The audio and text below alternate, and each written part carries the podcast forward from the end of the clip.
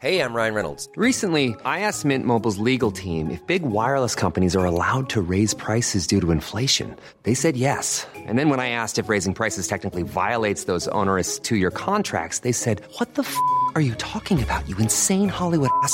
So to recap, we're cutting the price of Mint Unlimited from $30 a month to just $15 a month. Give it a try at mintmobile.com slash switch. $45 upfront for three months plus taxes and fees. Promo for new customers for limited time. Unlimited more than 40 gigabytes per month. Slows. Full terms at mintmobile.com.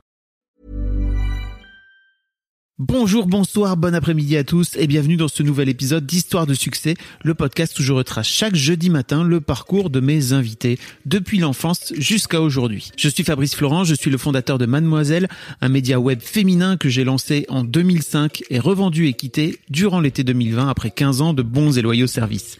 Je suis aussi l'hôte de trois autres podcasts, Histoire de Daron où j'interviewe des pères sur leur paternité, Histoire de mecs où je fais parler des mecs, de masculinité et un dernier intitulé reco de FabFlow qui se passe en live sur Twitch et où on discute avec mes invités de leur reco culturel. Si ça vous intéresse, je vous mets tous les liens dans les notes de cet épisode. J'ai réalisé pour Mademoiselle des dizaines d'interviews et je suis heureux de pouvoir vous proposer ce format que j'apprécie tant pendant une heure chaque jeudi à partir de 6 heures du matin dans votre appli de podcast préféré. Cette semaine, je reçois Panayotis Pasco, qui est humoriste, qui est passé par le petit journal et quotidien avant de monter sur scène. On parle pas mal de son enfance, de l'époque où je l'ai connu quand il avait 12 ans et qu'il voulait intégrer Mademoiselle, jusqu'à l'histoire qui l'amène petit à petit à écrire son spectacle et à monter sur scène, et maintenant à produire le travail d'autres artistes. On en parle d'ailleurs. Ce podcast répondra également à pas mal de questions existentielles et notamment une question essentielle que vous devez sans doute vous poser toutes et tous. Est-ce que quand vous n'avez plus de tablette pour le lave-vaisselle, vous pouvez y mettre du liquide vaisselle à la place? Voilà, euh, Panayotis y répondra. Merci beaucoup à Panayotis pour la confiance, ça fait plaisir. Pensez aussi à vous abonner sur votre app de podcast préféré pour ne manquer aucun épisode. Et si vous avez deux minutes, mettez une bonne note, genre 5 étoiles, et un cool commentaire, comme Petite Lubie, qui a écrit Les podcasts de Fab sont intéressants, mais aussi tellement honnêtes. Je conseille toujours ce podcast autour de moi, car je sais qu'il y a forcément une histoire de succès qui parlera à toutes les personnalités. Merci aux personnalités singulières qui jouent le jeu au micro de Fab Flow et qui me donnent envie de faire ma vie une histoire de succès à ma manière. Et merci Fab d'être aussi créatif. Et merci beaucoup Petite Lubie et bravo pour ton histoire de succès à ta manière. Merci également pour vos retours et vos commentaires. Vous pouvez venir sur le Discord pour venir discuter tous ensemble avec les auditeurs et les auditrices. Je vous mets tous les liens dans les notes de cet épisode. Je vous donne également rendez-vous tous les lundis, les mercredis et les vendredis sur ma chaîne Twitch de midi à 14h pour venir discuter et venir rencontrer d'autres personnalités. En attendant, je vous souhaite bonne écoute en compagnie de Panayotis. Comment ça va Panayotis? Ça va et toi? Ça va bien je suis content de faire cette, euh, cet épisode avec Eh, toi. grand- mais trop cool, moi aussi je suis content et je suis content de venir chez toi du coup, là c'est chez toi. Ouais, c'est chez moi. Sympa. Tu vois, Très bonne ambiance. Bah oui, on- est bien. Hein Mhm, mhm. On avait fait ensemble un épisode de- du Boys Club à l'époque. qui s'appelait Boys Club pour parler de masculinité. Donc déjà, je renvoie les gens parce que tu sais, j'aime bien faire ça. Si vous avez jamais Euh, virer les gens, les renvoyer de les renvoyer et de, qui Et reviennent après aller au prud'homme et tout. Ah non, ça c'est. Ah d'accord, Putain, fais pas ça. C'est chiant, vraiment. Enfin, je l'ai jamais fait. Mais ok, je comprends. tu, tu- bah, tu le sais, toi, maintenant, on va en parler, mais tu, es- tu es patron, toi. Oh non, non, non, je suis déjà peu patron de moi-même. J'arrive, j'ai très, j'ai très, beaucoup de mal à m'ordonner des horaires déjà par exemple. Ah, Donc je suis même pas un bon patron pour moi-même. ok. Mais bon. Est-ce qu'il faudrait pas, euh, de ce fait-là, te trouver une sorte de, de personne qui s'occuperait de, qui s'occuperait de ta vie?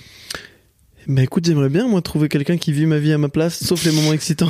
Tous les moments chiants, genre étendre le linge, trier les chaussettes, beaucoup lié au- à la machine à laver et c'est au lave-linge. on dit, ouais.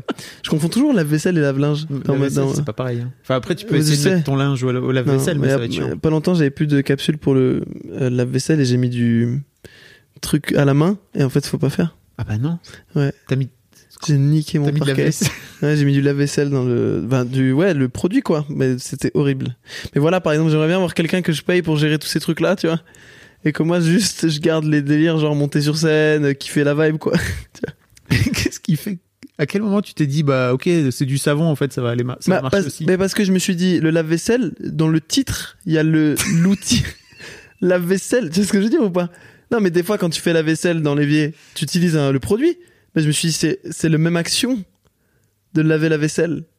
Du coup, j'ai mis un peu partout, comme ça. Et en fait, ça mousse énormément. c'est horrible. C'est vraiment, Oui, euh, j'étais dépassé par les événements. Mais surtout, moi, je lance mon truc, je vais faire d'autres choses. Mais- Puis j'entends mes chats et tout qui miaulent. Mes chats, oui, il y a des nouveautés. a- Non, en fait, je, je suis en coloc avec mon frère en ce moment. Il a Ah. ramené son chat aussi. Et du coup, et je les entends miauler et tout. Et j'arrive et vraiment, littéralement, une mousse partie euh, avec des chats qui stressent au centre et, et des petits verres. Mais pourquoi t'as pas tapé dans Google Est-ce qu'on peut mettre du liquide vaisselle au Parce lave-vaisselle? que je suis pas cette personne. J'apprends de mes échecs, ok? Voilà. Voilà. Merci pour cette anecdote. Ben non, mais c'est c'est pour que tu comprennes qui je suis. Euh, bon, bon, Panayotis, euh, on, on va, on va reparler un peu de ta vie, ton avant. Avec plaisir. Euh, la première question que je pose à tous mes invités, c'est à quoi tu ressemblais quand t'avais 7-8 ans?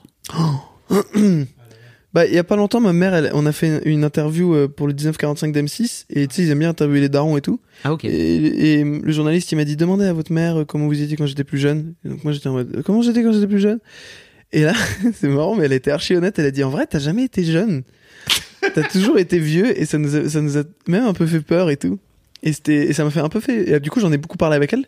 Et elle m'a dit, je sais pas, quand t'étais petit, d'ailleurs, je crois que c'est quand j'avais 8 ans. Genre, j'avais créé une espèce de dossier. Euh, j'avais pris un carnet, j'avais répertorié tous les hommes et femmes politiques en fonction de leur clivage, à droite ou gauche. À 8 piges. Donc, vraiment un gamin très chelou. Et pourquoi faire? Euh, je sais pas, aucune idée. Je, je t'ai raconté comment je fais la vaisselle.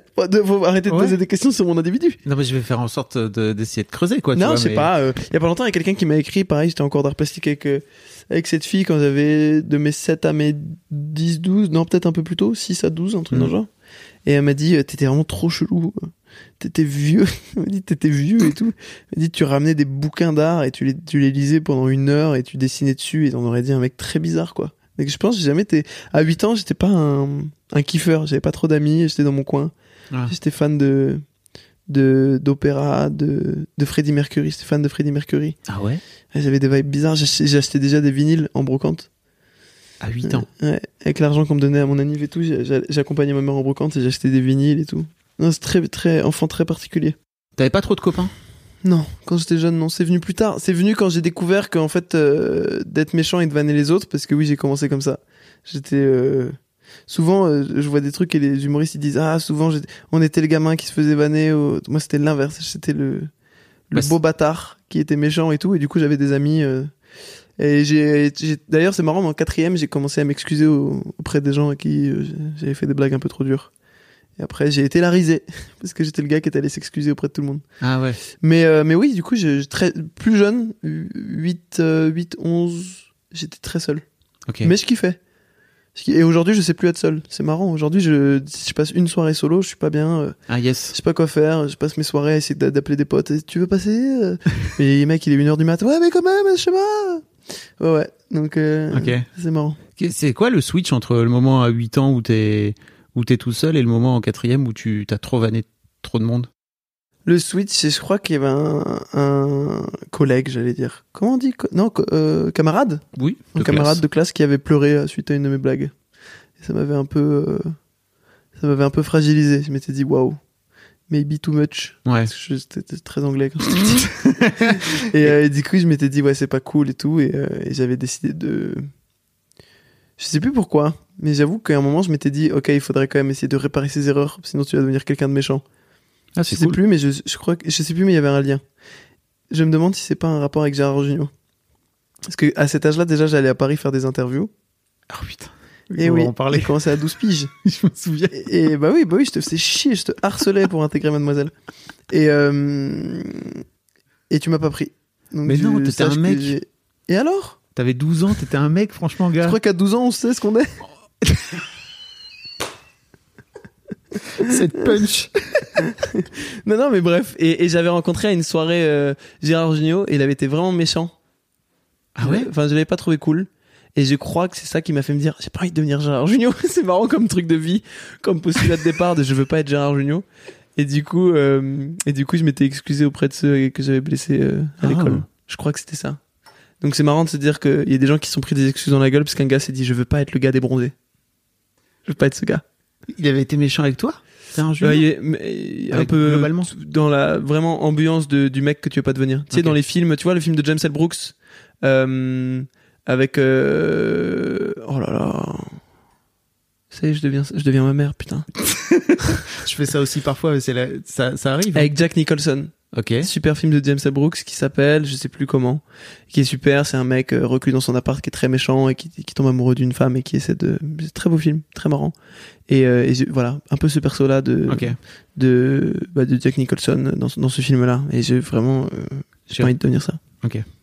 C'était bien la rêve que personne n'a pour parler Ouais, d'un mais truc que. ok. Normalement, une métaphore, c'est censé rendre le truc plus compréhensible. Et moi, je l'ai rendu beaucoup plus lointain, beaucoup plus perturbant. Mais, mais donc ouais, euh, t'as ce truc aussi euh, assez rapidement où t'as envie de, t'as envie de devenir intervieweur Ouais, plus jeune, quand t'as 12 ans. 12 ans. Ouais. Pourquoi t'as envie de devenir intervieweur? Ben, je pense, maintenant que j'ai un peu plus de recul, puisque j'ai 10 ans de plus, 11 ans de plus bientôt. Euh, il, est- il est- il a 23 ans, il est très jeune. Ouais, mais je, je me rends compte, je crois qu'en fait c'est parce que je n'osais pas m'assumer que je voulais être artiste. Ouais. Et du coup je m'étais dit je vais aller rencontrer des artistes et être au plus proche d'eux. Et vraiment si proche que je peux peut-être les écraser et devenir eux. Tu vois, il y a ce truc de je veux les coller jusqu'à ce que je fasse ventouse et qu'en fait on soit la même personne. Et donc j'ai contacté beaucoup de gens euh, de cette de ce métier-là, de cette branche-là euh, artistique et je, je je je me voyais plus comme un petit stagiaire d'ailleurs qu'un intervieweur ou un journaliste entre guillemets parce que j'allais vraiment je leur posais des questions sur le comment ils faisaient, comment ils euh, comment ils abordaient la question, comment ils arrivaient à à, à leur fin, comment des fois ils loupaient. J'étais très intéressé et je pense et je le fais toujours quand dès que je dès que je commence des nouvelles choses ou que je vais dans des nouvelles branches de métier, je fais le petit stagiaire. Euh, Tu fais un peu une masterclass quoi. ouais, vois, bah là par exemple, j'essaie de me lancer dans la prod Ouais. et je- j'ai fait euh, 24 heures de, de stage chez, dans une boîte de prod avec un producteur. euh, tu vois, euh, Et tu posais toutes les cet questions. été, je l'ai fait dans la com. Ouais, c'est ça. Et vraiment, et T'imagines tellement ton petit toi de 12 ans. Ouais. Et, euh, et du coup, je suivais les gens et euh, tu vois, je, je, je leur posais plein de questions et ça m'intéressait.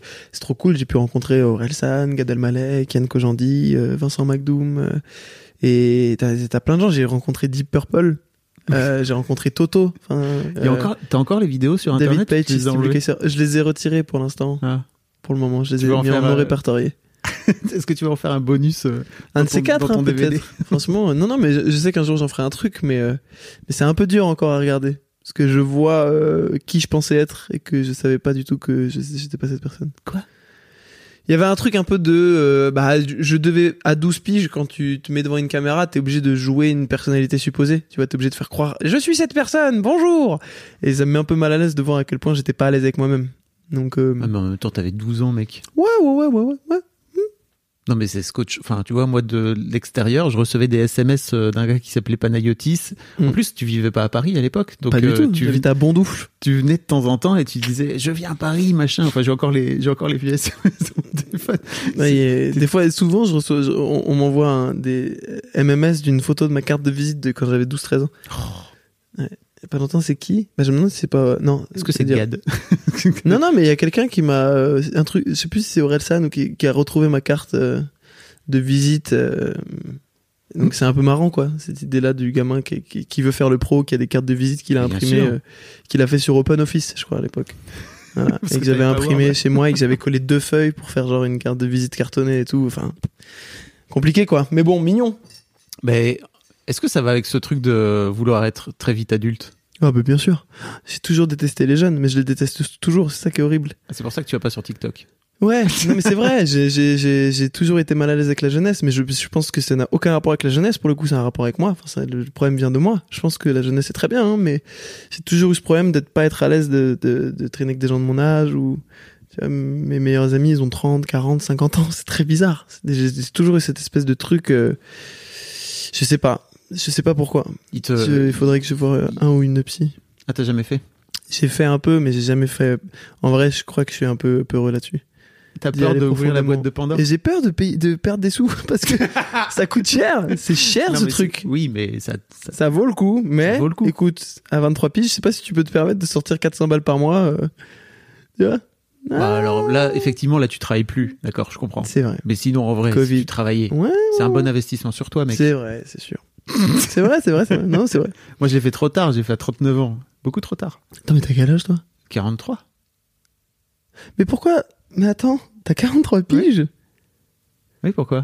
C'est super bizarre. De quoi? Tu fais tellement. Je te, je te jure, tu me disais 32, je disais bah grave. Ok. Super bizarre. Waouh, j'ai pas du tout su tu mettre. savais pas? Non. Bah oui, voilà. Mais c'était, c'était, c'est, alors dis-moi, laisse-moi juste te dire que 39 ans c'est trop tard.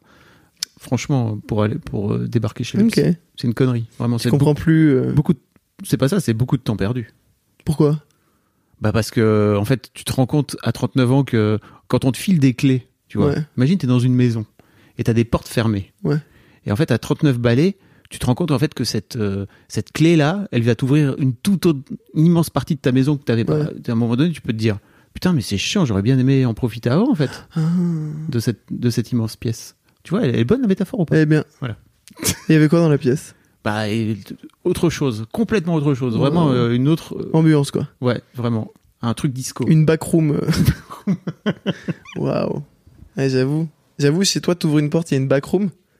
T'es en mode putain, mais dites-moi plus tôt. Bah voilà. Tous les soirs où je pouvais pas être seul, Exactement. je je serais allé là. Putain. Donc Ok. bref, euh, donc ouais, ce qui- qu'est-ce qui fait que qu'est-ce qui fait que t'aimes pas les que t'aimes pas les gens de ton âge? Je sais pas. Je sais pas du tout. Faut que t'arrêtes de dire je sais pas, ça va être chiant. Comme podcast? Ouais. Mais c'est bien de dire je sais pas. C'est non mais oui, mais oui, on raison n'a plus le droit de dire je sais pas. Je Si si, t'as le droit de dire je sais. pas. Regarde le gouvernement, c'est marrant, ils ont vu, il y a eu du Covid à cause d'une chauve-souris et ah, il y a aucun truc où ils disaient pas. franchement on sait pas. On sait pas non plus. On si sait pas. Et ça va réouvrir, aucune idée. Oui. On sait pas, il y a des variants qui arrivent de partout, on ne peut pas vous dire. Mm. Mais non, je, je te jure, je sais pas. Je sais pas pourquoi j'aime pas les gens de mon âge, je sais ce que je n'aime pas. Euh, en fait, je crois que je suis mal à l'aise avec le côté très frontal de la vie parce que je l'ai jamais été. Je pense que suis, c'est un malaise qui vient de la jalousie, qui, prend racine dans la jalousie parce que j'ai jamais euh, su être heureux frontalement, genre euh, vivre un truc et le laisser entrer en moi. Ah. J'ai toujours euh, été dans la dans le sondage, dans l'analyse, dans Mm. comment il faudrait que je réagisse pour être apprécié. J'ai toujours été plus cérébral. Mm. Et euh, et j'ai l'impression que la jeunesse, c'est aussi euh, l'inconscient au sens euh, beau en fait Mm. du terme. C'est le côté euh, faire des choses et ne pas se rendre compte de ce que ça peut créer ou faire des choses en- et ne pas se, se rendre compte des conséquences tant qu'il y a une vibe qui que, qui que tu vois qui sort de qui émane de là. Ouais. Et moi, je suis pas du tout là-dedans. Depuis tout, tout, tout petit, tout ce que je fais, je le, je le triture dans ma tête avant de le faire. euh, Et du coup, j'ai l'impression que, euh, j'ai l'impression que peut-être il y a une- un fond de jalousie aussi qui fait que je suis mal à l'aise de la, de la jeunesse alors que je suis censé être jeune. Et t'as l'impression que les trentenaires ou les quadras, ils sont plus, euh, t'a- t'arrives plus à connecter en termes, euh, en, ter- Bah, en termes de cerveau, quoi. Bah, il y a peut-être aussi un truc de, des, des fois, je me dis, bah, là, plus j'avance, plus j'avance dans la vie, plus je me rends compte que je pense qu'il y a rien qui compte dans la vie à part être un enfant ou avoir un enfant. Mais, T'as dit, dit quoi? Il y a rien qui compte dans la vie à part euh, être un enfant ou avoir un enfant. Ok. je pense. Plus j'avance, plus je me rends compte que le reste, on comble. vraiment. Ah ouais. Je sais pas. Mais. euh, C'est deep, putain. non, c'est mon point de vue. Hein. mais mais c'est un point de vue qui est arrivé il y a quelques temps et qui repartira peut-être un moment. hein. Il faut le laisser entrer et sortir. Ah oui, je suis d'accord. Et euh, non, je me demande des fois si. Parfois. Si. Euh, j'ai pas aussi ce rapport à la vie de ça sert à rien de la vivre tant que tu sais pas vivre la vie. Comme ça sert à rien d'acheter une grosse voiture tant que tu sais pas bien conduire. Et des fois, je me dis, euh, la vie, elle est cool à partir du moment où tu sais vivre. Et, Et, quand est-ce que ça démarre? Bah ouais, bonne question. Bonne question. Moi, je me suis toujours dit que mon père euh, sait vivre parce qu'il il, il a cette espèce d'injonction à, à- à l'intensité de la vie. Tu vois, il veut toujours prouver que lui, il sait vivre. Et en fait, je pense que non. Euh, et donc, ça remet beaucoup cette. Mais j'ai j'ai grandi avec cette idée-là qu'il y a des gens qui savent vivre et d'autres non. Et du coup, j'ai l'impression que j'avais ce rapport à la jeunesse qui est, euh, mais vous connaissez rien encore, et je m'incluais dedans. Hein, Ouais. Vous connaissez rien encore, arrêtez d'essayer de de vivre, vois, genre euh, hiberner jusqu'à 40 piges, quoi. Mais ce qui est débile, parce que t'hibernes, t'auras pas l'expérience qui fait qu'à 40 ans, t'as 40 ans, bien sûr. Mais quand j'étais plus jeune, je pense que c'est de toutes ces espèces d'idées-là qui ont infusé, qui ont fait que j'avais un, un profond dégoût. There's never been a faster or easier way to start your weight loss journey than with PlushCare. PlushCare accepts most insurance plans and gives you online access to board-certified physicians who can prescribe FDA-approved weight loss medications like Wigovi and Zepbound for those who qualify. Take charge of your health and speak with a board-certified physician about a weight loss plan that's right for you. Get started today at plushcare.com slash weight loss. That's plushcare.com slash weight loss. plushcare.com slash weight loss. de la jeunesse. en m'incluant dedans, j'ai toujours été Ouais, très ouais. mal à l'aise avec. J'ai essayé de m'habiller euh, plus, plus vieux, plus de parler plus vieux. De, je me suis forcé à lire, à écouter des trucs. Tu vois, je pense que j'étais fan d'opéra parce que je me disais c'est un truc d'adulte. J'ai fait six ans d'accordéon alors qu'au fond, je pense que je voulais faire de la guitare juste parce que je me disais c'est un instrument d'adulte. Donc, euh, est-ce que j'ai gâché mon enfance? Bonne question. Non, Je sais pas. tu crois? Je sais pas. Non, je C'est crois pas. c'est ma psy qui me dira. Bah, À la fin de la première séance, elle dira oui, vous avez gâché votre enfance. c'est 400 euros. voilà. Euh, ok, c'est intéressant. En fait, euh, mais j'ai un peu l'impression, et t'en parles un peu dans ton dans ton spectacle, que tes, tes parents sont des gens qui sont, en tout cas, ton père est très fermé aux émotions aussi, Ouais, ouais, oui, ça c'est et sûr. que sans doute, euh, à un moment donné, il t'a, enfin, tu vois, c'est c'est quand même ta figure paternelle, quoi, tu Ouais. vois. Bah, les émotions, c'est aussi un truc très jeune, euh, pour le coup. Je, je le relie à la jeunesse. Tu crois? Il faudrait que tu mettes ton. Ah oui, plus près. Non, j'ai l'impression que j'ai l'impression que les j'ai l'impression que les émotions, c'est elles sont plus difficiles à gérer quand t'es plus jeune. C'est-à-dire que plus t'avances et plus tu prends de champi dans ta vie. Non, mais ça t'aide. hein, je pense vraiment pour le coup à, à fixer, une- à agrandir ton échelle d'émotions. Mais euh, tu vois, quand j'étais petit, des fois j'avais des boules dans le ventre. Ouais. J'avais pas les mots à mettre dessus. Je les, je les, je les avais très peu expérimentés. Et du coup, j'avais l'impression que c'était la fin du monde ou alors que c'était un- une page qui se tournait ou autre. Alors que maintenant, quand ils arrivent, je me dis bon bah ça c'est ça, ça va passer. Tu vois, Et je me connais mieux. à- T'arrives quand même à savoir. Ouais. Ok. Mais j'ai mis, t'as mis du temps, mais ça c'est normal. Bah, c'est ça, entre autres, je pense, apprendre à vivre. C'est app- en vrai, apprendre à vivre, la phrase est pas complète. Je pense c'est apprendre à vivre avec soi. Apprendre euh, la- à accepter cette fatalité que tu seras toi toute ta vie et qu'il faut être au mieux, au mieux, faut mieux être à l'aise avec soi. Parce que tu vas passer, si tout se passe bien, 80 piges Mm. avec toi, quand même. Donc, euh, complicado. Et ouais, et du coup, no- notre père nous a, euh, nous a vraiment éduqués dans ce truc-là de il faut pas pleurer, il faut pas faire ceci, il faut pas. Et donc, euh, je pense que quand on était jeune, ça nous a aussi euh, euh, un petit peu enfermé dans ce truc-là de euh, il faut pas ouvrir cette porte tout de suite. Et donc, et pour autant, je pense que c'est la porte de la jeunesse de de laisser les émotions sortir très facilement, de pas euh, être dans le calcul. On en Mhm. revient à ce que je disais tout à l'heure, d'être très frontal, tu vois. Et, et nous, on était plus dans on les on les re- renferme à l'intérieur, on y pensera demain, on y pensera ce soir, en fixant le plafond. Euh, moi, je fixais la lune. J'avais un Velux euh, et Mhm. quand j'avais une boule dans le ventre, j'ouvrais mon Velux et je regardais la lune traverser. Et dès que la lune a quitté le champ de mon Velux, mes ma boule dans le ventre partait avec. C'était mon petit truc le soir. Ouais. Waouh, mais c'est long quand même. C'est chiant de ouf. C'était 25 minutes, le temps même plus qu'à travers, c'était horrible.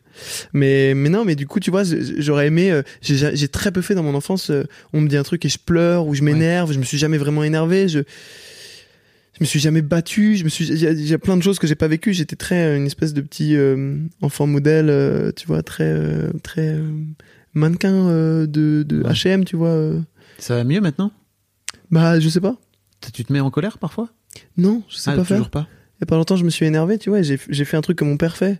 Il y avait un débat et je, important et je me suis énervé et je me suis levé et je suis parti. Ce qui est le truc littéralement dont je me fous de la gueule de mon père dans le spectacle, tu vois. Et je l'ai fait. Et je suis allé dans le salon, j'ai fumé une clope et en fumant la clope, je me suis dit putain mais com- t'es complètement con quoi. Tu deviens ton daron. mais coup, parfois, suis- vaut mieux je faire suis ça. retourné. Enfin, Mais parce qu'en fait, c'est juste une fuite. Enfin, tu vois, c'est une fuite. oui, mais c'est une fuite. Mais ça sert à quoi de fuir? Mieux vaut apprendre à revenir sur le, le- ring et essayer de mieux affronter, parce que tu te bats contre tes propres émotions en vrai sur le ring. C'est les gens. Pour moi, en débat, t'es débile si tu te bats contre la personne. Faut se battre contre contre ce qui se passe dans ta tête. Et, et du coup, j'ai vraiment fait limi- li- li- littéralement un truc de mec qui n'assume pas ses émotions, qui qui peut pas. euh, Donc euh, je me rends compte que c'est pas du tout réglé ce truc. Loin de là, loin de là. C'est très difficile de pleurer devant des gens. C'est très difficile de. J'ai jamais dit je t'aime de ma vie. C'est très difficile de d'assumer des relations, d'assumer des. Enfin, c'est très compliqué tout ça. Je me permets une petite pause dans ce podcast, parce qu'après tout c'est le mien, pour vous demander, si ce n'est pas encore fait, de vous abonner au podcast directement depuis votre appli de podcast préféré, ou sur Spotify ou sur Deezer. Vous pouvez aussi vous abonner à ma newsletter, je vous envoie régulièrement mes kiffs personnels du moment, des recos séries, des recos ciné, des recos livres, mais aussi, et bien sûr, mes dernières productions. C'est le meilleur moyen de ne rater aucun épisode. Je vous mets tous les liens dans les notes de cet épisode justement. Allez, merci beaucoup et retour à l'interview. Tu disais justement, tu as peur d'aller- chez un psy ou chez une psy parce que tu dis euh, qu'est-ce qui va se passer si. Parce que tu mettais l'argument financier en face, mais bon, ok. Oui, oui, oui. c'est une façon comme une autre de. Bien sûr, bien sûr. C'est une excuse, quoi. Bien sûr. Non, c'est pas que j'ai peur, c'est que j'appréhende le. f- J'en ai beaucoup discuté avec un ami humoriste que, dont je tairai le nom, euh, mais qui, qui, qui a vu euh, une psy pendant 10 ans et qui m'expliquait. Moi, je lui disais, mais est-ce que c'est quand même pas bien d'avoir des monstres dans ton Mhm. angle mort? Parce que c'est des choses derrière. tu cours toujours, en fait, tu fuis toujours quelque chose et du coup, cette urgence peut-être te pousse à créer. Et lui, il m'a dit, euh, en fait, c'est débile de croire que euh, voir un ou une psy, ça va, ça va annihiler, ça va détruire ton monstre. Juste, tu le verras en fait. Au lieu qu'il soit dans ton angle mort, tu le verras et tu auras encore plus de de- d'options créatives qui vont venir à toi parce que d'un seul coup, tu vas voir à quoi il ressemble, tu vas connaître euh, ses angles morts à lui plutôt qu'il soit dans les tiens. Tu vas pouvoir mieux appréhender ton monstre, tu vas pouvoir euh, le dompter quand va falloir ou le déchaîner quand va falloir le déchaîner. Et j'ai- du coup, ça, ça m'a quand même rassuré. Mais j'ai longtemps eu cette espèce d'appréhension de, tu vois, moi j'aime pas dans les films quand à la fin du film tout se règle. Et du coup, je me dis putain, à 20 ans, si jamais je vais voir une psy et qu'en 5 ans, elle me dit bon bah voilà, vous êtes parfait maintenant, tout est bien. Ça n'arrive pas. Je sais, je sais, mais j'avais ce truc-là de me dire, euh, est-ce qu'il faut régler ce truc trop tôt ou est-ce qu'il faut que j'essaie par moi-même? Et aussi, Ah. je pense ce truc d'ego de je peux réussir par moi-même, ce qui je pense est faux. Tu, tu peux, mais c'est plus long. Ouais. C'est-à-dire que tu t'apprends. euh, c'est pareil en fait. C'est comme si on te dit à un moment donné, bah en fait t'as des clés qui sont cachées dans la maison, Ouais, vraiment cachées de ouf. ouais. T'arriveras, tu vas finir par les trouver au bout de 20 ans. Ouais. Mais il y a aussi, Alors- ou alors il y a quelqu'un tout très vite qui peut dire chaud, froid, froid, très froid, très très froid. Ouais ouais. Voire même carrément te les filer les clés. En Ça c'est génial. t'as des clés, Mais ça c'est pas un psy, c'est un dealer, ça s'appelle. Non, t'es pas. Non. Par exemple, tu vois, ma psy, elle m'a donné un conseil très intéressant, tu vois, parce que tu parles de monstres. Hmm. Mais en fait, déjà, tu vois, tu mets un truc négatif. Parce que, Ah non, moi je vois pas, je te parle pas de monstre au sens négatif, Ah, je parle monstre au sens japonais, c'est une espèce Ah, d'entité que tu. Mais je vois pas un truc flippant, hein. au Ouais. contraire, je vois une espèce de monstre comme euh, une peut- version de toi différente, tu vois. Mm. un- hyper intéressant. aux versions, le- vraiment la version japonaise du monstre, tu vois, qui est ni positif ni négatif, qui est une espèce d'entité qui sort euh, de, de, de, de, l'univers humain, quoi. Ok. Et avec qui tu peux bah, finir par. Ouais, baiser. Ouais, Mm. peut-être. Ouais. Si c'est vraiment ton truc. Euh, je te jure, j'aimerais euh, baiser avec moi. C'est- Alors, c'est Navo, qui avait posé cette question sur, euh, sur Instagram. Et je, je trouvais très intéressant. C'est si vous aviez la possibilité, est-ce que vous baiseriez avec vous ou pas? Moi, je pense pas. Bon, je Bah, tu, pas. viens, tu viens de dire le contraire. Non, mais j'aimerais baiser avec mon monstre. C'est pas la même Ah, chose. ah non, non, non, pas avec moi. moi, j'aimerais baiser avec mon monstre. Parce que je pense que ça pourrait résoudre des choses. mais. non, parce que je pense que mon, moi, j'arriverais. mon, mon but dans la vie, c'est de réussir à. À faut pas interpréter ça sexuellement, c'est une métaphore, à me faire pénétrer par les choses, que Mm. les choses rentrent en moi. Et je suis encore cette espèce de boule de contrôle que mon père a façonné, qui est de je ferme tout, quoi. Dès qu'une émotion arrive, je ferme, je la laisse pas rentrer, je laisse pas les gens, j'ai très peu confiance, je laisse pas les gens rentrer en moi, tu vois. Et du coup, euh, j'ai l'impression que le, le rapport, enfin, le moment où ça va s'ouvrir, c'est la, c'est vraiment l'idée pure de la pénétration, qui est de laisser les choses entrer en Ouais. toi. Bref, mais d'un point de vue philosophique, peut-être sexuel, on sait pas. mais en tout cas, avec moi, non, je pense pas, parce que je pense que je suis pas assez euh, à l'aise avec mon corps. Enfin, j'aime pas, je, je, je, je suis pas, ouais, si, non. Je pense que mon corps, c'est pas mon délire. Voilà. Ok. Ça devient d'où? Ça devient d'où? Je sais pas, mais je suis pas. euh, je suis toujours dans la recherche d'améliorer mon corps, tu vois. Donc déjà, ça prouve qu'il y a anguille sous roche. Mais euh, là, il y a pas longtemps, je me, bah, je cours beaucoup. Et je me suis fixé il y a pas longtemps un nouveau truc qui est de faire à chaque fois un nombre de pompes euh, qui grandit avant la douche. Donc tous les jours, même quand je suis en retard, je, je me douche et j'ai commencé à 20 pompes, 21, 22, 23 et ainsi de suite. Et euh, mais j'ai toujours cette espèce de délire de euh, mon corps pourrait être mieux et tout. Donc je pense que si je me croisais dans un bar, je serais vraiment en mode nope. Eh, c'est le gars du petit journal. Il va bien, Yann Barthès Je dirais juste ça et je partirais. Voilà. Très bonne transition. Non, en fait, non, j'a- j'allais faire la transition sur euh, le petit journal, mais avant ça, co- comment ça se passe ta scolarité en fait? Écoute bien, j'ai jamais eu besoin de beaucoup faire des devoirs ou de beaucoup relire les cours pour les apprendre. Ouais. J'apprenais beaucoup en cours et je faisais rien le soir et j'avais de la moyenne. Je pense, je te vois tellement comme ce genre d'élève. Ouais, et qui ne se rendait pas compte de sa chance et qui du coup quand les autres euh, avaient des notes de merde étaient en mode mais t'es nul ou quoi? Il suffit juste d'écouter en cours alors qu'en fait bah non tu te rends pas compte que t'es chanceux de réussir à retenir des trucs. Et euh, Est-ce que avec le recul, ça t'a, t'as la sensation que ça t'a pas, euh, ça, ça te pose pas des problèmes aujourd'hui en tant qu'adulte? Euh, parce que euh, finalement, t'apprends pas à travailler. ah oui ça je suis d'accord. Hmm. Ça mais je pense que la télé m'a appris ça. Ok. Bah après ça a été deux ans euh, bah, de travail euh, intensif, intense, ça suffit. Pas besoin de ouais, tu vois, j'aurais pu écouter un peu plus en cours de français. Mais euh, non, ça a été deux ans très intenses en termes de travail parce que euh, la télé c'est du flux, donc il faut toujours toujours bosser un truc. Et euh, en plus de ça, je passais le bac, donc il y avait littéralement bac en banlieue dans le 91, je taxi euh, Paris, j'ai essayé de gérer une carrière de chroniqueur à la télé devant 2 millions de personnes. Retour euh, cours de maths euh, parce que t'es en S et que tu passes un bac S dans 3 mois et revenir pour aller interviewer Karl Lagerfeld à Paris, faire le montage, écrire la chronique de dans 3 jours et ainsi de suite. C'était très bizarre et ça m'a appris à me structurer en fait. Je pense que c'est ça aussi. et ça m'a appris à vraiment, je me lève à cette heure-ci, je fais ça, je fais ça, j'arrête pas tant que j'ai pas fini. À 10h j'ai ça, à midi j'ai ça. Tu t'es rendu compte très vite qu'il fallait que tu fasses ça ou... Ouais. Parce que Ça, je pense que c'est la clé gamin, pour le coup pour la télé ou pour même d'autres euh, d'autres métiers qui sont beaucoup plus. euh, Le stand-up pour le coup c'est un peu plus libre Mm. parce que euh, t'as des phases d'écriture, t'as des Mm. phases où tu fais rien, t'as des phases où tu joues, des phases où tu joues pas. La tournée c'est plus c'est beaucoup plus éparse comme emploi du temps. Mais dès que t'as des gros projets sur des deadlines, ça m'a appris à euh, structurer, euh, à, me fixer moi-même des deadlines et à structurer tout ça. Donc ça, je pense que j'ai appris euh, à travailler grâce à, à ce moment où je passais et le bac et le petit journal en même temps. Et j'ai eu aucun des deux. Non, c'est faux, j'ai- c'est faux, j'ai eu le bac. co- comment tu t'es retrouvé au petit journal? Et bah écoute, du coup, ouais, je faisais mes petites interviews Ouais. depuis mes 12 ans. Et, euh, et à un moment, j'ai commencé à me dire, eh mais moi aussi, je peux être marrant et tout. Vas-y, tente des castings. Et donc j'ai passé des, j'ai rencontré des directrices de casting ou des, des- voilà, je leur disais toutes si vous avez un petit ou tous si vous avez un petit rôle ou ceci, dites-moi. J'ai passé quelques castings. J'ai réussi un casting pour une pub qui est d'ailleurs, je crois, toujours sur YouTube. J'étais parti en Roumanie à 14-15 ans. Et c'est la première fois que j'ai rencontré Farid parce qu'il était sur cette pub Ok. et euh, pour une pub Nintendo ou un truc le genre. J'ai gagné un peu de sous, je me suis acheté un ordi pour faire du montage, blablabla. J'ai rencontré Alex Lutz, avec qui je me suis vraiment bien entendu. Comment t'as rencontré Alex Lutz? Pareil, je l'ai attendu. Alors là, pour le coup, il était en tournée à Lys, qui est une ville pr- proche de Bondoufle dans le 91. J'y étais allé en vélo, j'étais allé voir son spectacle, et après, je l'ai attendu à la sortie, je l'ai harcelé en mode, tu fais des petites interviews, nanana. Il m'avait donné son mail. On s'était parlé, il m'avait invité à Paris à une avant-première d'un truc qu'il faisait. Je l'avais interviewé euh, à- après euh, dans le- l'espèce de d'after party, tu vois, de Ouais. c'était la, la générale de son spectacle, je crois, au Grand Point Virgule. C'était l'ouverture du Grand Point Virgule à l'époque. Et, euh, et on- et voilà, il- il- il- je me souviens, il m'a présenté Jean-Marc Dumontet, qui est aujourd'hui mon producteur, Ouais. Qui est son producteur. Et euh, quand Laurent Bon, le producteur du Petit Journal, a cherché à agrandir l'émission, ça s'est passé un peu de deux manières. Il y a eu Alex Lutz qui a proposé mon nom et une directrice de casting qui m'avait fait faire un pilote pour une émission qui a envoyé euh, mon profil à Laurent. Bon et du coup on s'est rencontrés. Il m'a fait passer un casting et j'ai remporté le casting pour intégrer l'émission. Ok.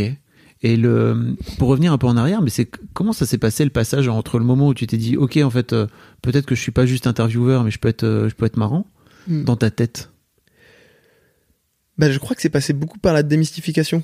De, de rencontrer des gens qui font ce métier que je trouvais impossible à faire et de me rendre compte que putain, c'est des gens humains en fait. C'est, on dirait mon grand frère, on dirait euh, ma grande sœur, on dirait mon oncle, ma tante. Ça m'a fait me dire c'est possible en fait. Ok. Et, et je pense que d'avoir pu me rendre compte de ça, c'est génial parce que c'est pour ça que moi, dès, dès que je rencontre, il y a, dès qu'il y a des personnes plus jeunes que moi, entre guillemets, même si je sais que je suis très jeune et que je suis encore un poussin, mais qui viennent à mon spectacle ou autre et qui me disent euh, j'ai j'ai envie de faire ça après mes études, enfin, après le bac ou ceci, je leur dis toujours, mais tente-le maintenant, va Mhm. faire des trucs parce que sinon, moi, j'aurais fait journalisme après le bac et je me serais rendu compte à 22 piges que j'aime pas le journalisme, tu vois.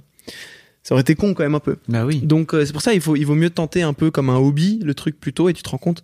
Et ouais, du coup d'avoir été en plus à l'école, ça m'a permis tous les jours, j'avais un public en fait. J'avais des gens dans ma classe, des potes et donc ça me permettait de tester des blagues même si pour le coup elles étaient méchantes euh, Ouais. au début. Ça m'a permis de de- d'apprendre ce goût-là de euh, tu vois et vraiment je me rappelle de moi le soir qui répétait devant ma devant mon miroir des vannes que j'allais faire le lendemain et de tout ce délire là qui s'est lancé, tu vois. Et euh, à l'époque, j'ai aussi euh, commencé Vine, et c'est là que j'ai rencontré des amis avec Ouais. qui je collabore toujours aujourd'hui, qui sont euh, que sont euh, Aramanis, Anis Rally aujourd'hui, Ouais. euh, Freddy Gladieux, Aurélien Prévost, Idriss, Gloire. On en qui sont- reparlera un peu Ouais. de- des, des camarades, mais en fait, euh, euh, donc le, le grand journal, enfin tu te, le petit journal plutôt, tu te lances là-dedans. Mm. En fait, ta vie change du jour au lendemain. C'est, ça doit bizarre, être ouf. ouais. On te un- reconnaît dans la rue euh, instant, non? Ouais. À Paris, c'était particulier. Ouais. En banlieue, ça va, parce que c'est, hum, je crois que c'est quand même très parisiano-parisien, le petit journal. Euh, quotidien, maintenant, ça C'est s'est pas, ouvert. c'est pas mais- quotidien, ouais, c'est ça. Ouais, c'était pas encore quotidien. Moi, j'ai fait une année petit journal, une année quotidien. D'ailleurs, j'ai vu le vrai changement parce qu'entre les deux, je suis allé habiter à, à Paris. J'ai même pas encore les résultats du bac que j'ai pris un appart. Parce que la télé, faut le dire, on gagne bien sa vie. Mm. Et euh, et ouais, je me suis, ça a changé quelque chose. Je pense que c'est ça aussi qui fait que je suis pas très à l'aise avec ma jeunesse et avec la jeunesse, c'est que j'ai pas eu le temps d'explorer la mienne.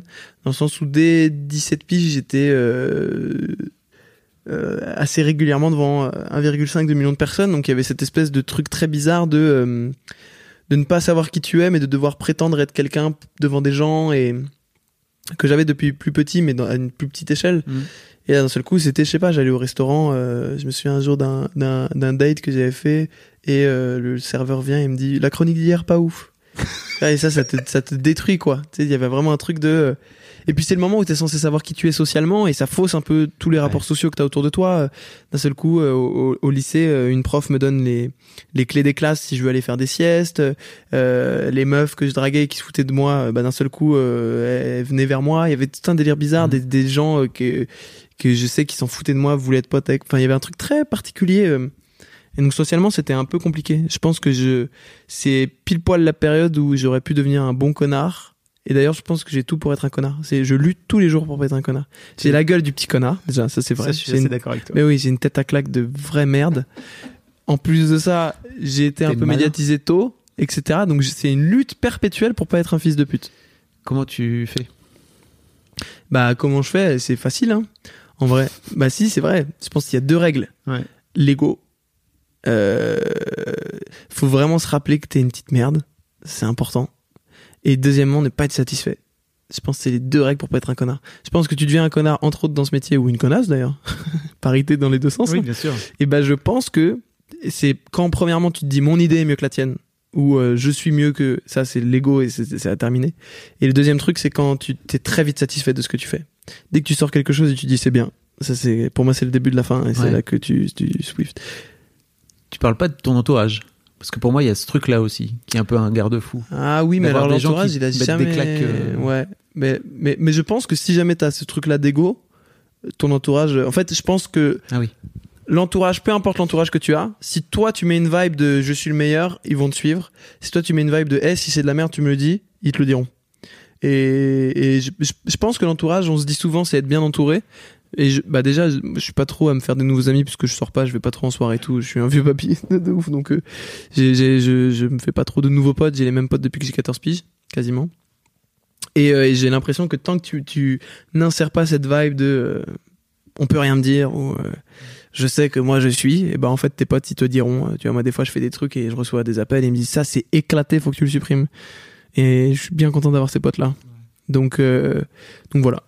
C'est pour pour revenir à ce que tu racontais tout à l'heure, c'est ta bande, c'est ça euh, de, Donc c'est multiprise. Hein, ouais, vous avez- exactement. Bah là tu vois j'étais j'étais à Nice euh, la semaine dernière Ouais. et il y avait euh, il y avait Gloire et Idriss par exemple. Tu vois, on est toujours euh, on travaille ensemble euh, sur quasiment tous nos projets, on travaille ensemble. Ça c'est quand même cool. C'est une petite clique de 5, 6, 7 personnes depuis depuis que j'ai j'ai 14 piges. Moi j'ai rejoint ce, ce groupe. Et, euh, et c'est super cool, c'est tellement Parce agréable. que eux, ils étaient déjà ensemble, c'est ça à l'époque euh Bah, en fait, vu que j'étais plus jeune, j'ai mis plus de temps à intégrer le groupe parce qu'il Ouais. faut pas oublier que j'étais euh, au collège-lycée, quoi, cette période. Donc, euh, et eux, ils avaient tous, tu vois, aujourd'hui, ils ont la trentaine quasiment. Mhm. Donc, à l'époque, ils avaient, euh, ouais, ils avaient, ils avaient 19, 20, 22, 23, et moi, j'avais 14 ans, donc c'était un peu chelou. J'étais, Ah, moins proche du groupe. Et quand j'ai commencé à avoir ces speeches, je les ai vraiment rejoints. Et quand j'ai habité à Paris, d'un seul coup, on- euh, ils venaient souvent chez moi ou inversement. Et, et du coup, là, on s'est vraiment, vraiment rapprochés. Et c'est très agréable d'avoir une clique sur qui tu peux te reposer quand ça va mal ou sur qui, euh, quand tu sais qu'il y a un projet, tu peux très vite les appeler, ça va brainstormer, ça va discuter. Tu connais, tu connais les forces et les faiblesses de chacun et tout est très, euh, tout est très rond en fait. Ça, c'est c'est assez agréable. comment, comment ça se passe ton truc? Alors c'est quand tu sors du petit journal et à un moment donné où tu te dis ok je veux vraiment monter sur scène ou ça se fait petit à petit dans- dans ton parcours? Et ça s'est fait petit à petit. Euh, vu que j'avais signé chez Jean-Marc Dumontet, qui est un producteur du coup de scène, avant même d'aller au petit journal, parce que à la base, moi, je savais pas qu'il allait avoir le petit journal. Mon but était de, je savais pas si j'allais faire de la scène, mais mon but était de faire quelque chose d'artistique. D'accord. Et Donc t'avais signé avec euh, Ouais. À, Jean-Marc 15, à Dumontet? 15 ans et quelques, j'ai signé avec Dumontet. Ok, donc Jean-Marc Dumontet qui est pour les gens qui savent pas l'un des plus gros producteurs de, Ouais. de spectacles à Paris quoi. ouais. Et Donc lui il t'avait il, il t'avait Grâce à Alex Lutz, ouais. Il Ok. a- Alex lui a dit, euh, il est bizarre ce gamin.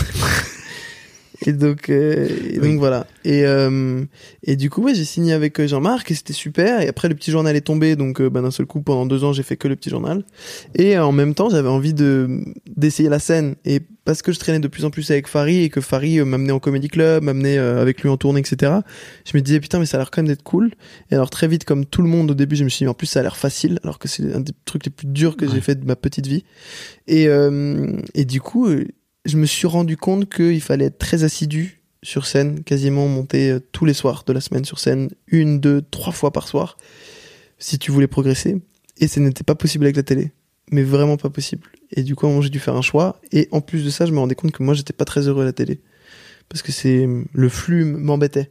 Le côté, euh, t'as que un jour entre le moment où t'as l'idée de la chronique et le moment où elle est diffusée euh, devant tant de personnes. C'était un peu énervant parce que j'aime bien, euh, Travailler les trucs. ouais, j'aime bien les peaufiner, tu vois. Euh, et du coup, euh, la, la combinaison des deux, mon envie grandissante de scène et le fait que je pouvais pas euh, progresser bien si jamais je, je, je m'appliquais pas à fond, et le fait que la télé me rendait pas super heureux, j'ai un moment j'ai décidé de démissionner pour euh, pour faire la scène. Voilà. Waouh. Et parce que en fait, t'es pas non plus. Enfin, certes, tu fais des blagues, mais t'es toujours dans ce rôle d'intervieweur au, au petit journal en Ouais, plus. ouais, c'était. Mais ça aussi, ça m'embêtait un petit peu. C'était c'était intéressant parce que donc moi à l'époque il y a Nicolas Vital qui, est- qui était chez. JMD qui m'avait dit euh, ah ben on produit euh, un- on produit Panayotis euh, j'imagine que tu le connais et tout euh, et moi vraiment dans ma tête il y a eu ce switch de ok donc en fait il est passé de intervieweur à, à, ok il monte sur scène direct quoi été très vite j'ai l'impression Ouais, c'était très bizarre. Mais en fait, nous, on écrivait les blagues euh, avec Freddy et Aurélien, on écrivait les blagues pour la télé vraiment comme des blagues, et après, on les switchait en format pour que ce soit en mode interview. Mais euh, c'était un peu des interviews à la John Oliver, c'est-à-dire Mm. que c'était des blagues déguisées en faux journalisme, tu vois. Donc, euh, donc il y a toujours, pendant deux ans, euh, vraiment, euh, bah, Freddy et Aurélien m'ont éduqué à l'humour, parce que pour le coup, ils ont une culture de la comédie qui est, qui est vraiment vaste et puissante. Et du coup, j'ai vraiment appris euh, avec eux. Et ça m'a permis, je pense, et puis en plus d'avoir le soutien de Farid après euh, euh, pour la scène, ça a été super, euh, ça a été un super euh, euh, terreau quoi. Donc tout ça, ça a été assez cool quand même. Ça s'est assez bien fait, même si ça a été très dur, parce que d'un seul coup t'es plus à la télé, donc euh, tout le monde autour, autour de toi est en mode t'es espèce de con, va tout le monde a envie d'être à quotidien, et toi t'es le gars qui démissionne pour aller t'enfermer dans des dans des comédie clubs de 50 personnes. Ouais. Enfin c'est débile, tu vois. Tu gagnes plus du tout d'argent. Euh, je dois rendre mon appart. Je me mets en coloc. Euh, plus personne me reconnaît dans la rue puisque je me laisse pousser la barbe et les cheveux. Donc il y a un truc très compliqué d'un seul coup de waouh peut-être que je suis en train limite de foirer ma life. ouais Mais d'un autre côté tu respires. Ça c'était cool parce que c'était deux ans très intenses. Est-ce que les gens te renvoient euh, de ce fait là une, idée une idée d'échec c'est ça? Ouais. ouais, Ouais. ouais. Là le plus dur c'était de me convaincre que j'étais en train de faire la bonne chose. Ça c'était dur parce que Mhm. vraiment beaucoup beaucoup sauf vraiment Farid c'est lui qui m'a conseillé euh, qui m'a qui m'a qui m'a vraiment conseillé pendant cette période et Farid disait mais c'est vraiment là t'as as fait un move qui est très fort laisse pas les gens te convaincre que c'est un échec parce que sinon tu vas rendre ça un échec. Et euh, et ouais c'était dur tu vois. Euh, euh, même des gens de ma famille hein, qui m'ont dit mais t'es complètement con là t'es en train de faire une grave erreur et tout. Donc c'était dur de à, à 18 ans et quelques 18 19 ans de se dire non non c'est un bon truc en fait que je suis en train de faire là. Je démissionne, j'ai plus de sous, plus personne me reconnaît, je suis plus à la télé, mais c'est un bon truc, c'était dur. La transition dans la tête, c'était un peu compliqué. Et comment il t'aide, euh, Farid, à ce moment-là? Parce que est-ce qu'il, en fait, est-ce qu'il est en train de croire euh, en toi limite plus que ce que tu crois en toi toi? Exactement, Ouais. bah bien sûr, c'est totalement ça. Ouais, c'est totalement ça. Non, non, bah il, lui, euh, assez tôt, en fait, je sais plus pourquoi, à un moment, on a travaillé ensemble sur un projet, et il m'a dit, euh, il m'a dit des trucs cool, tu vois, et moi, je, je comprenais pas ce qu'il me disait. Il me disait, mais tu serais bon sur scène, je te le dis, et tout. Et moi, j'avais, c'était pas trop ma vocation première, même si j'avais toujours eu cette idée-là, à un moment, de monter un spectacle ou de faire autre chose. Et vraiment en écrivant, il, il m'aidait à, à faire les pour et les contre de chaque idée. On, se voyait euh, deux, trois, quatre fois par semaine, tu vois, et on bossait ensemble. Il me trouvait des créneaux sur des plateaux, je faisais ses premières parties. Et il m'a vraiment, vraiment aidé pendant cette période. Et à un moment, j'ai, un peu pris plus mon envol sur la, pour la scène et j'ai lancé le spectacle deux, trois ans après ça. Et, voilà, mais, mais du coup, sans Farid, je pense que cette période aurait été beaucoup plus compliquée. Ok. Comment t'arrives à t'entourer comme ça? Enfin, tu, vois, je- tu rencontres Farid sur, tu racontais tout à l'heure sur une pub euh, Nintendo. Ouais, c'est ouf, hein Bah ouais, c'est bah c'est un peu marrant, mais ça c'est euh, au petit bonheur la chance. J'ai l'impression qu'il faut qui que c'est ça qui est cool dans ce métier. Moi, je pense que c'est une des grosses grosses forces de ce métier, c'est que tu rencontres toujours de nouvelles personnes. Il y a toujours des nouveaux liens qui se créent, que ce soit sur des courtes ou des longues périodes. Et euh, si t'embrasses ces rencontres, c'est quand même un des meilleurs métiers du monde parce que tu croises toujours des gens, il y a toujours des projets, des projets de long métrage, de court métrage, de séries, de films, de machins, de spectacles, de plateaux. Tu rencontres énormément de gens, donc il y a toujours des affinités qui se créent, qui des fois se, se défont, mais c'est pas très grave. Et, ça, j'aime beaucoup dans ce métier. Et du coup, euh, très tôt, j'ai toujours eu cette idée-là que, euh, entre autres, en rencontrant des gens qui, dans toutes les interviews, euh, le point commun, c'était, euh, j'ai travaillé avec lui, euh, lui, je le connais. Oh, tu connais lui? Bah, lui, en fait, c'est le pote de machin. J'ai très vite compris qu'en fait, ce métier-là, c'était pas une grande famille comme les gens disent, mais je pense que c'est une espèce de grand bar où tout le monde parle un peu avec tout le monde et tout le monde voit de loin l'autre qui boit sa bière dans le fond du bar. Et euh, ça, c'est assez cool quand même. Et du coup, euh, c'était marrant de s'entourer de gens de manière assez organique en fait. T'as, fait un peu de ciné aussi? Ouais. Attends, où est-ce que je t'ai eu Merde, j'ai, j'ai pas préparé mon interview, tu vois. Ah non, bah, tant mieux. Il y a, non, il y a eu Mon chien stupide dernièrement avec Oui. Yvan Attal C'est ça qui. et Charlotte Gainsbourg. Euh, ouais. Et attends, non, il y a un autre film aussi où tu, tu, tu passes euh, une. Je me trompe? Avec du jardin, le daim de Dupieux? Ouais. Non? Ouais, ouais, aussi. Ouais, c'était marrant ça. Bah moi, en plus, je suis vraiment fan de Quentin Dupieux, donc c'était ouf. Comment tu te retrouves là-dedans Tu fais des castings, c'est ça? Ou ils te Bah, là, contactent ouais, là maintenant? Là, ouais. Là, mon agent m'a appelé, elle m'a dit il y a un casting pour Dupieux, tu veux ou pas, même si c'est un petit rôle. J'étais en mode mais totalement. Je joue une porte s'il faut. Donc c'était trop cool. Franchement, c'était trop cool. Euh, ouais. Mais j'ai pas envie d'être comédien.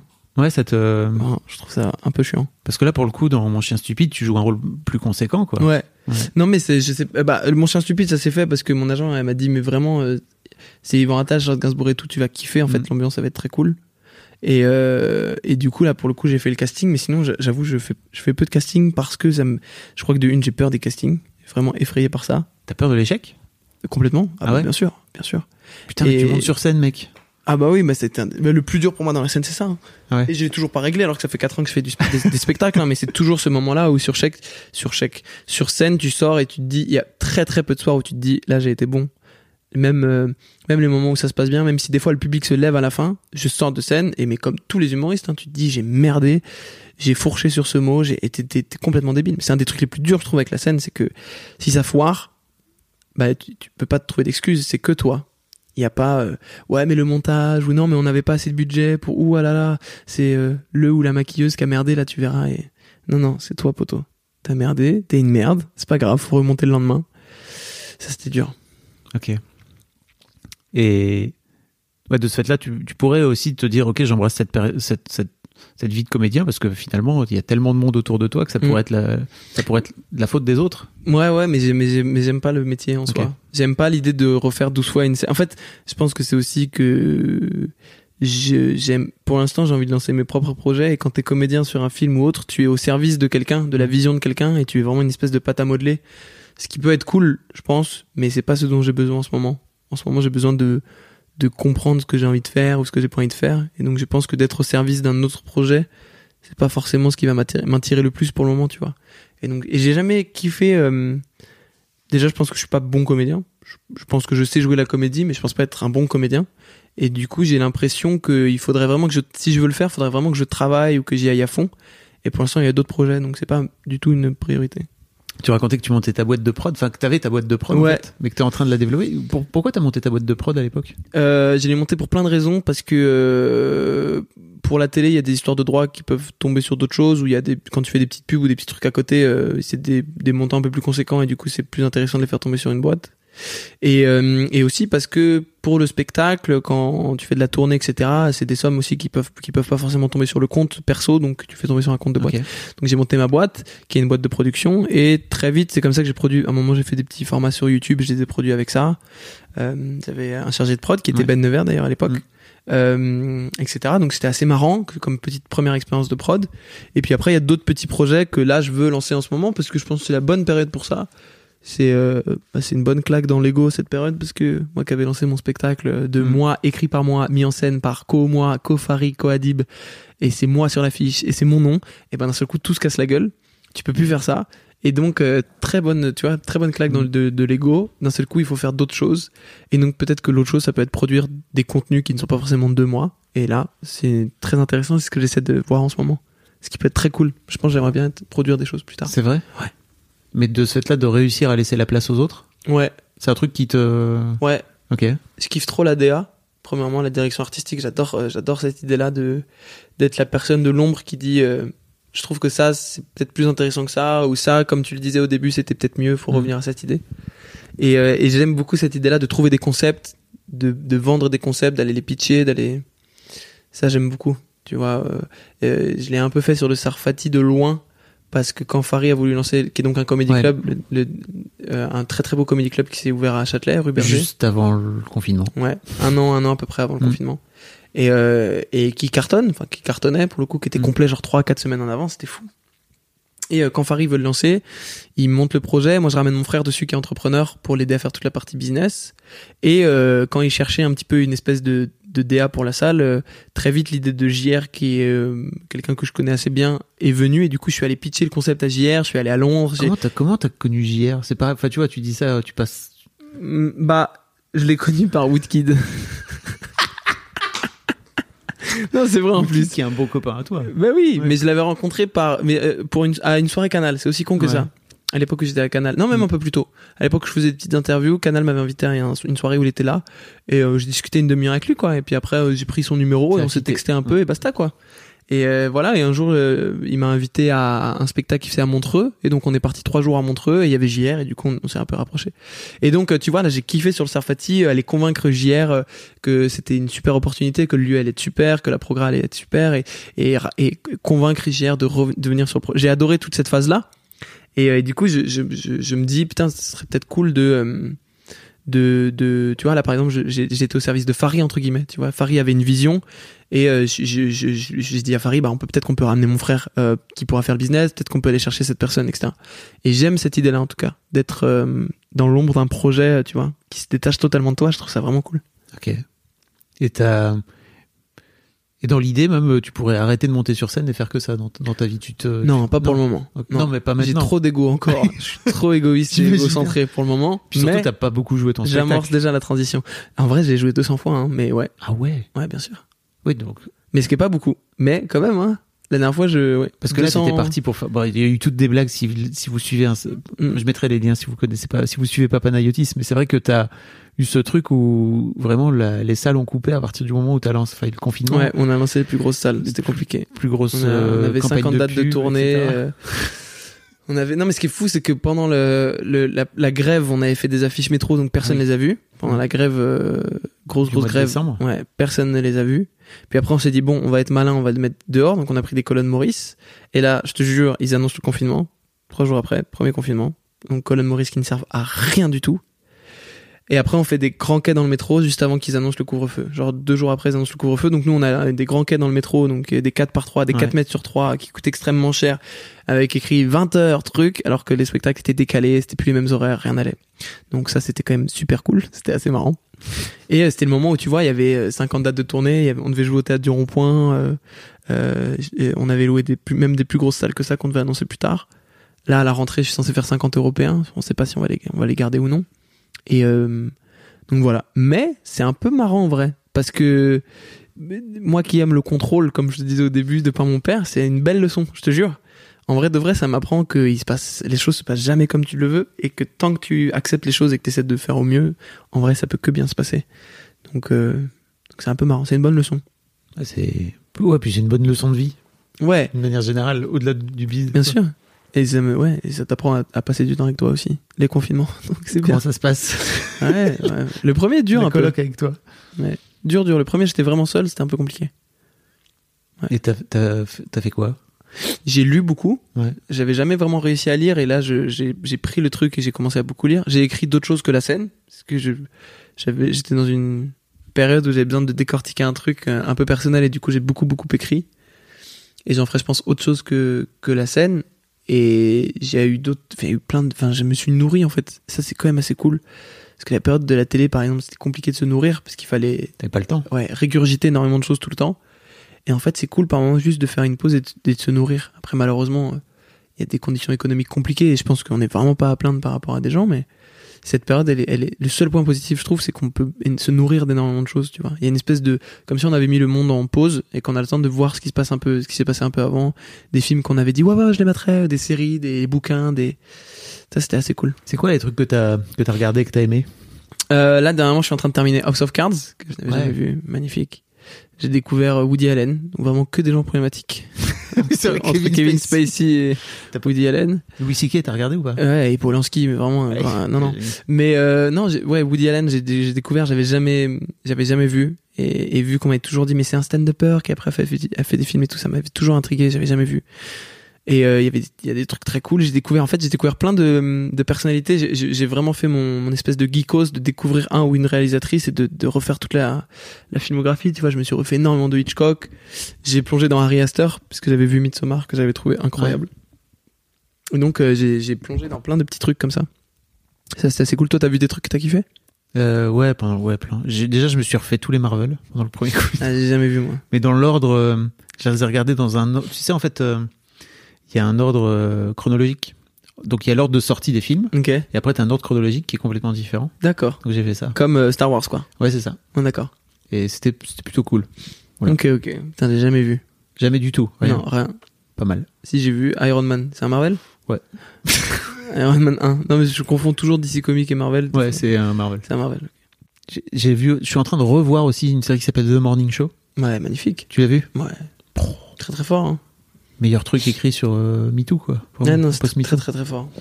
Très très très, très, très fort. très, très balèze. Ouais. Euh, merci beaucoup Panayotis. Ça fait une heure qu'on parle. C'est vrai déjà? Ouais. Fou.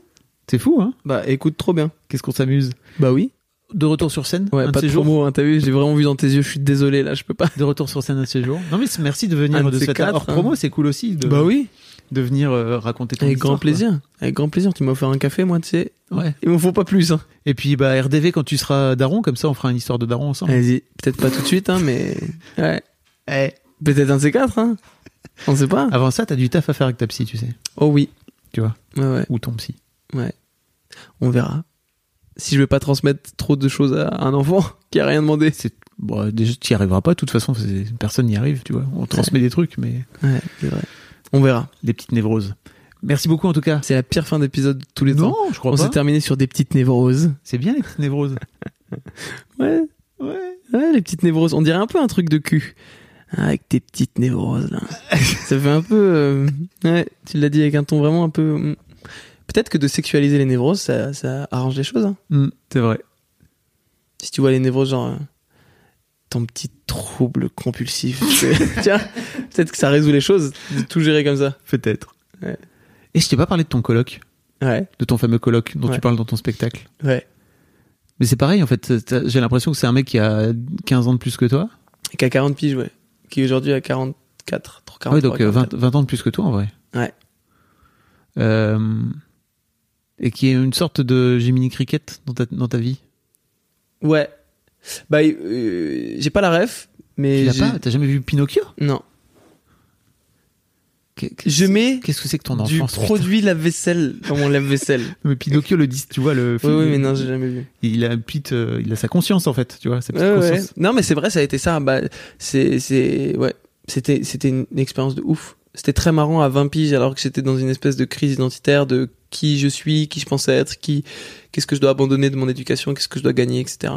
D'avoir quelqu'un à côté qui vivait la même chose à 40 ans à travers cette crise de la quarantaine, mais qui en plus de ça est, est artiste, c'est un artiste, et qui, euh, et enfin, c'était, c'était génial. C'était incroyable. J'ai, j'ai appris, je pense, euh, j'ai appris en, c'était ça, c'est une coloc qui a duré 8 mois, hein, pour le coup. Mais j'ai tellement appris. J'ai gagné, j'ai l'impression d'avoir gagné 5 ans en 8 mois. C'était fou.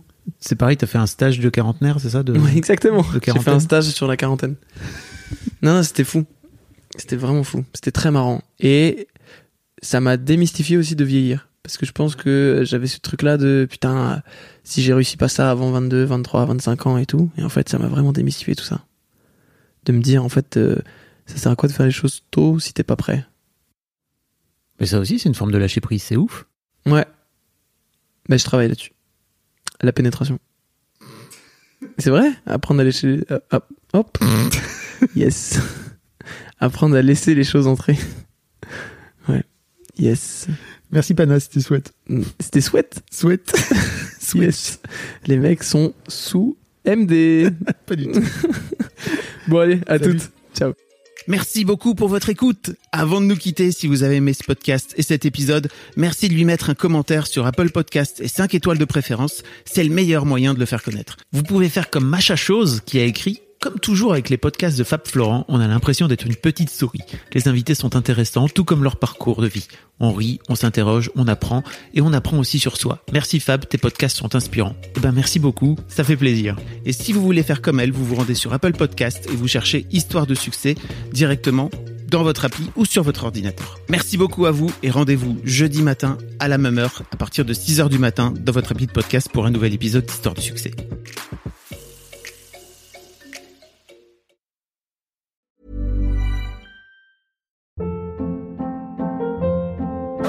Hold up. What was that? Boring. No flavor. That was as bad as those leftovers you ate all week. Kiki Palmer here, and it's time to say hello to something fresh and guilt-free. Hello Fresh. Jazz up dinner with pecan-crusted chicken or garlic butter shrimp scampi. Now that's music to my mouth. Hello Fresh. Let's get this dinner party started. Discover all the delicious possibilities at hellofresh.com.